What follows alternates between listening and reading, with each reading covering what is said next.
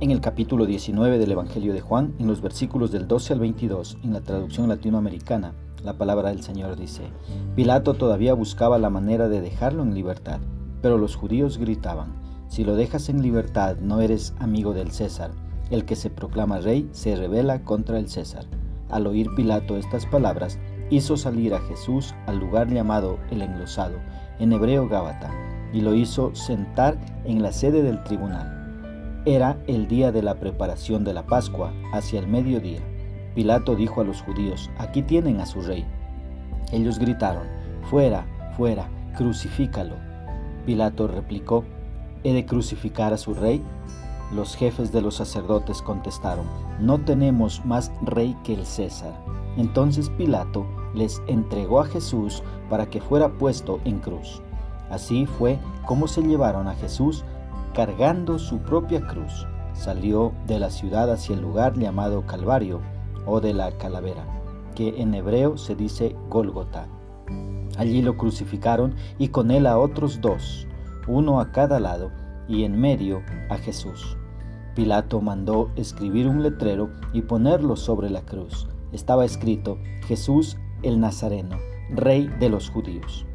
Muchos judíos leyeron este letrero, pues el lugar donde Jesús fue crucificado estaba muy cerca de la ciudad.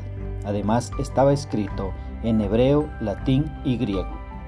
Los jefes de los sacerdotes dijeron a Pilato, no escribas rey de los judíos, sino este ha dicho, yo soy el rey de los judíos. Pilato contestó, lo que he escrito, escrito está. ¿Qué es lo que expresa el escritor?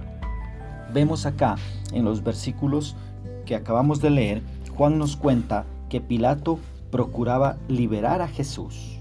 ¿Sí? Cuando ves los versículos 12 y 13, dice que Pilato estaba procurando liberar a Jesús, pero los judíos al darse cuenta de sus pretensiones le gritaban que si lo suelta no es amigo del César.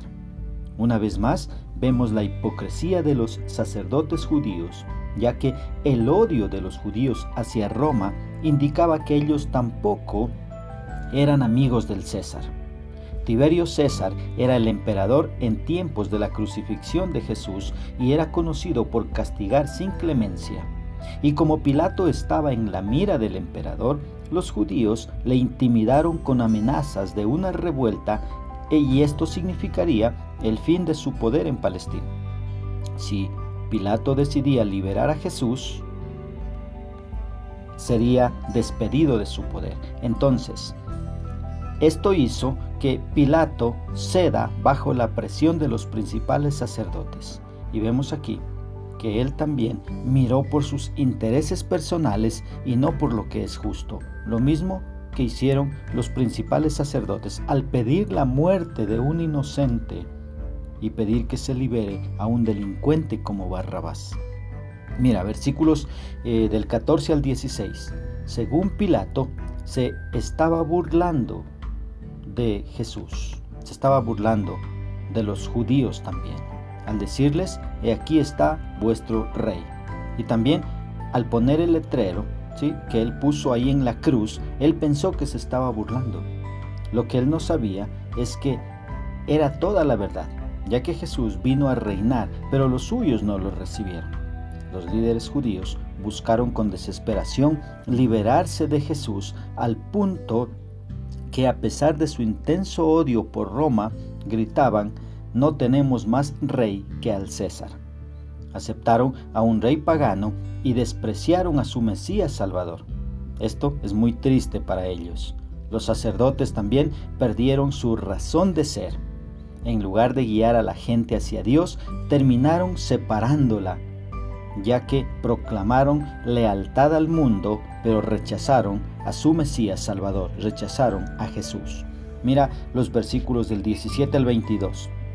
La crucifixión era una forma romana de castigar a la víctima, ¿sí? de castigar a todo aquel que había sido sentenciado.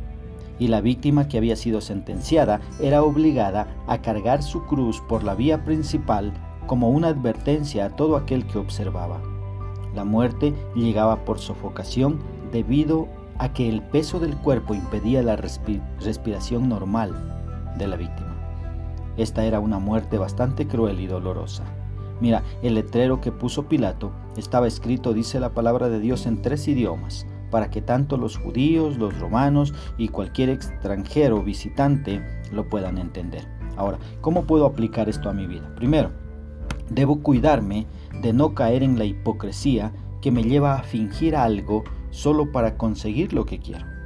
No hay nada mejor que ser honestos y honrar a Dios con lo que hacemos. Cuidémonos de la hipocresía.